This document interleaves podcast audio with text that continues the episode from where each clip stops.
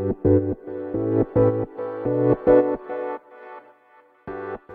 はようございます。なつきです。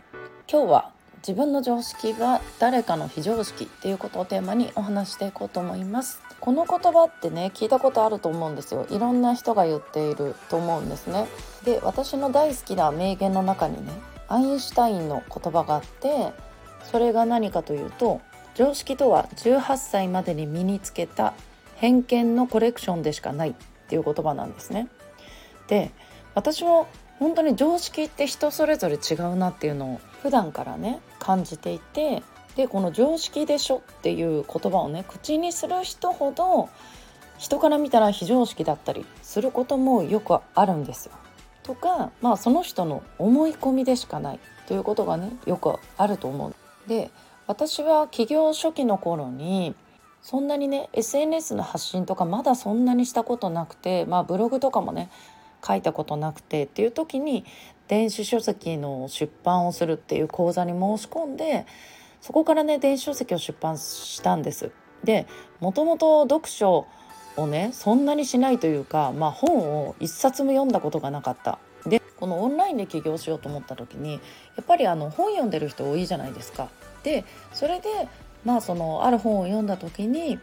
なんかすごい、まあ、感動してっていうか結構衝撃を受けて、まあ、そこから読書にはまってっていう感じだったんでまあ本当にこの電子書籍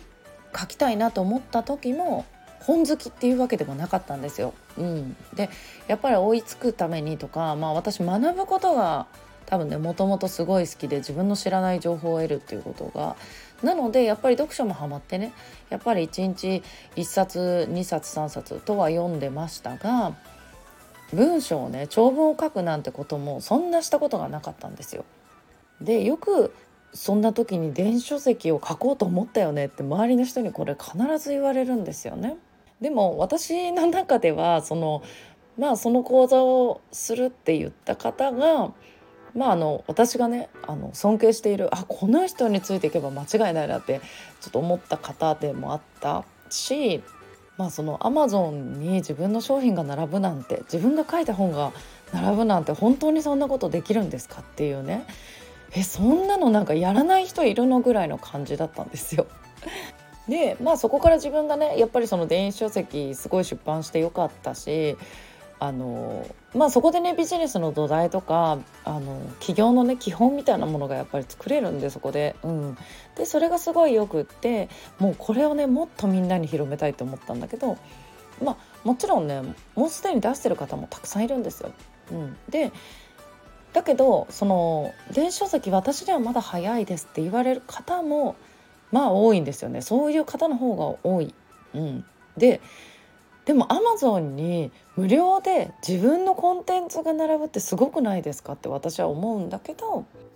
でしかもその SNS とかで発信してるんだったらそれを集めてまとめてね本にして出版すればその本も売れるしその本を読んだことによって自分のところに来てくれるお客様も出てくるわけですよ。でそれがまあインスタとかツイッターとかにはいないかもしれないこのユーザーがアマゾンにはいる。っていうことなんですね。で私はめちゃくちゃお得じゃんって思ってるけどもまあでもそれでもね私が思ってることを人が同じように思うわけじゃないっていうことなんですよ。ただ私はなんかこの電子書籍の出版ってすごくいいんだよっていうことはまあ普段お伝えしているし私がその本好きだとか電子書籍のね出版手がけてるっていうのは、まあ、あの周りの人とかにはねあの結構知らね、知ってもらえてるんで、まあ、必要な時にね聞いてもらえたらいいかなっていう感じで私は活動してるんですね。でまあ今日はねこれをテーマに分かりやすくねその電子書籍のことをね例に挙げてお伝えしたんですけども例えばね人間関係に悩んでる人もこれが原因っていうことがすごく多いなって思うんですよね。なんかあの人嫌だなとかわあの人となんかあんまり合わない気がするとかさなんかそういうのって多分ちょっとしたね会話していてそのちょっとしたなんかズレだと思うんですよ。で例えばね、まあ、昔だったら女は家にいて、まあ、結婚して子供産んで家にいて家事をやるのが当たり前だとかさおばあさんは川に洗濯におじいさんは山に芝刈りにっていう男が外で働いて女は家で働くのが常識だって言われてた時代があるじゃないですかでもその時代にもねきっとね外に働きに行きたいなと思ってる女の人もいたと思うんですよ。とかまあ今のね今の現代においてはまあそういうのってもう古いと言われるじゃないですか。今は女性が働きに出て男性が家事をやるっていう家庭もあるし共働きで、まあ、家事代行とかねそういう外部の人をね入れるっていう過程もあるしじゃあそれが非常識なんですかって言ったらそうじゃないじゃないですか。でこの常識っていうね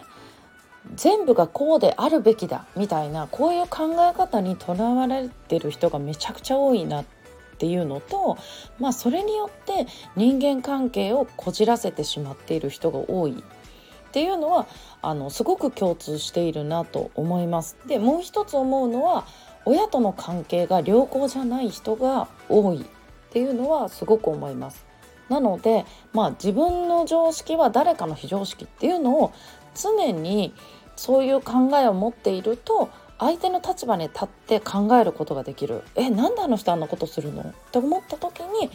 待てよ。相手はこういう気持ちでこうしたのかもしれない。とかね。相手の立場になって考えることができる。でこれで人間関係がある程度は解消されることもあるなっていうのをすごく思いました。これは私自身がそうしてきて良くなったのとまあ今でもそうしてるんですけどね。でこれを私がアドバイスして